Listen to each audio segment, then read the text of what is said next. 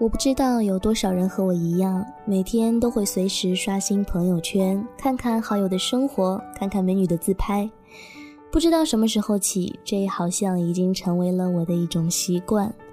圈子里呢，不乏很多秀恩爱的炫富的人，对生活的点点滴滴进行现场直播。有一句话说，一个人的心里越缺少什么，往往就会越喜欢炫耀什么。我也不清楚圈子里的人究竟是不是真的那么阔绰，或者是真的有那么恩爱的对象。我自己当然也会发发朋友圈了。就我自己而言，翻看过去的圈圈，我发现，当我处于那种无聊、情绪低迷的一些不算太正面的状态的时候，发圈圈的频率就会很高。而当我真的过得很开心、很舒心的时候，我往往会忘记发圈圈这件事情。我不那么绝对的说大家一定都和我一样，但是这却也是我自己最切身的体会了。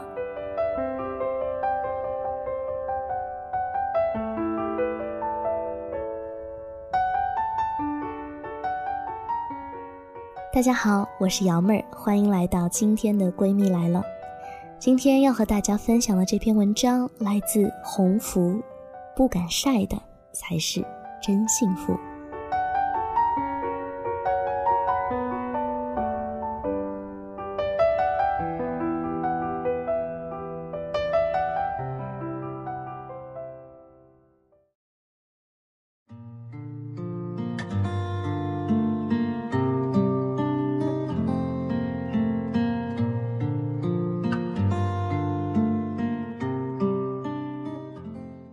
圈里有一个风云人物，外资银行主管，有一个比他小四岁、家境很好又帅气的老公，生了一双萌得不得了的儿女。出差呢，不是去纽约就是去东京，收到的礼物不是香奈儿就是 GUCCI。这么高大上的人物，我们能仰视他的生活，全靠微信朋友圈。自从一次同学聚会后，我们班建了圈子。他加了进来，我每天早上醒来一睁眼就是拿手机看微信，看他又去了哪里，见了什么人，和老公孩子上哪家餐厅腐败，简直呀比追金秀贤还发烧。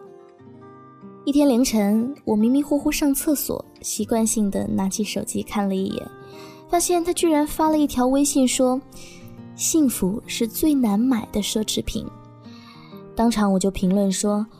你都不幸福了，我们可以去死了。过了一会儿，这条微信和评论都被删除了。他私信给我说失眠了，突发感慨，没什么。不久听说她离婚了，老公早有外遇。她的微信开始各种人生感悟、心灵鸡汤，度假变成了去印度寻找灵修圣地，把孩子送到了国际学校寄宿，请了菲佣。大家纷纷追随，疗伤都这么梦幻，离一百次婚都值呀！就这么追着他的人生，我时常觉得自己过得太惨。奇怪的是，所有女生中只有一位没有加入朋友圈。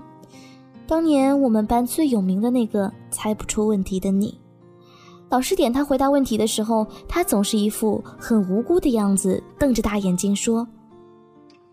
难道是 A 吗？不对，那是不是 C 呀？他之所以能这么迷糊还不被骂，是因为小时候他被妈妈不小心推倒伤过脑袋，父母都心里有愧，对他百般呵护，对他的学习根本不要求。后来他考上了一所本城的大学，毕业后去了一所职业学校做行政工作。不知道怎么阴差阳错，居然还当了个小官。老公是那所学校的老师。有一次碰到了一起，他还是清水挂面的样子。我问他，为啥不在朋友圈里面说话？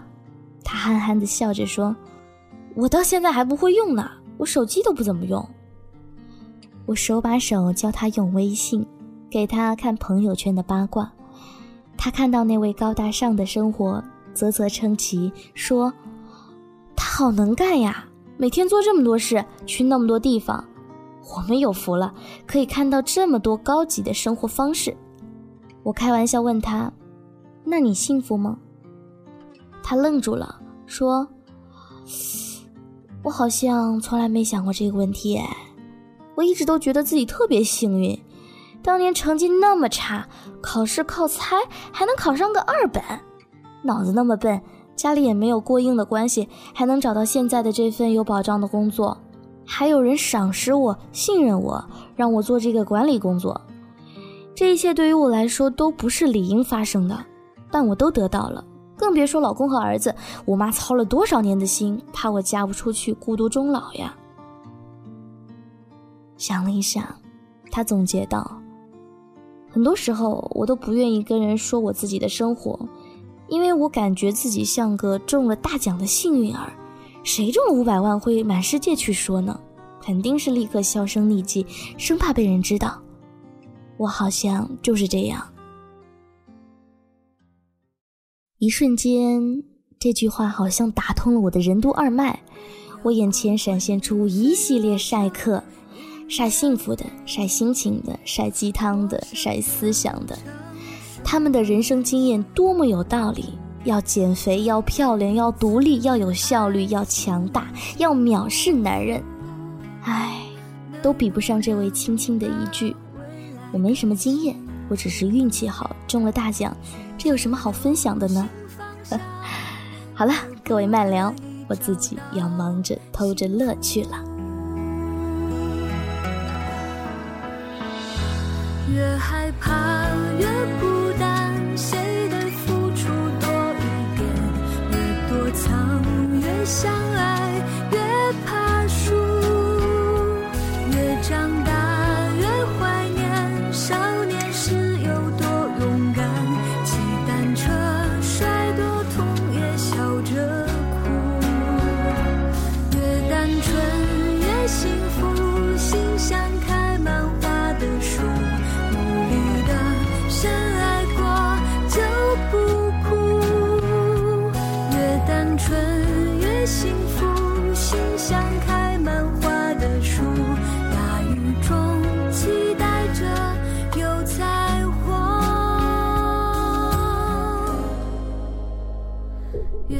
春越幸福，心像开满花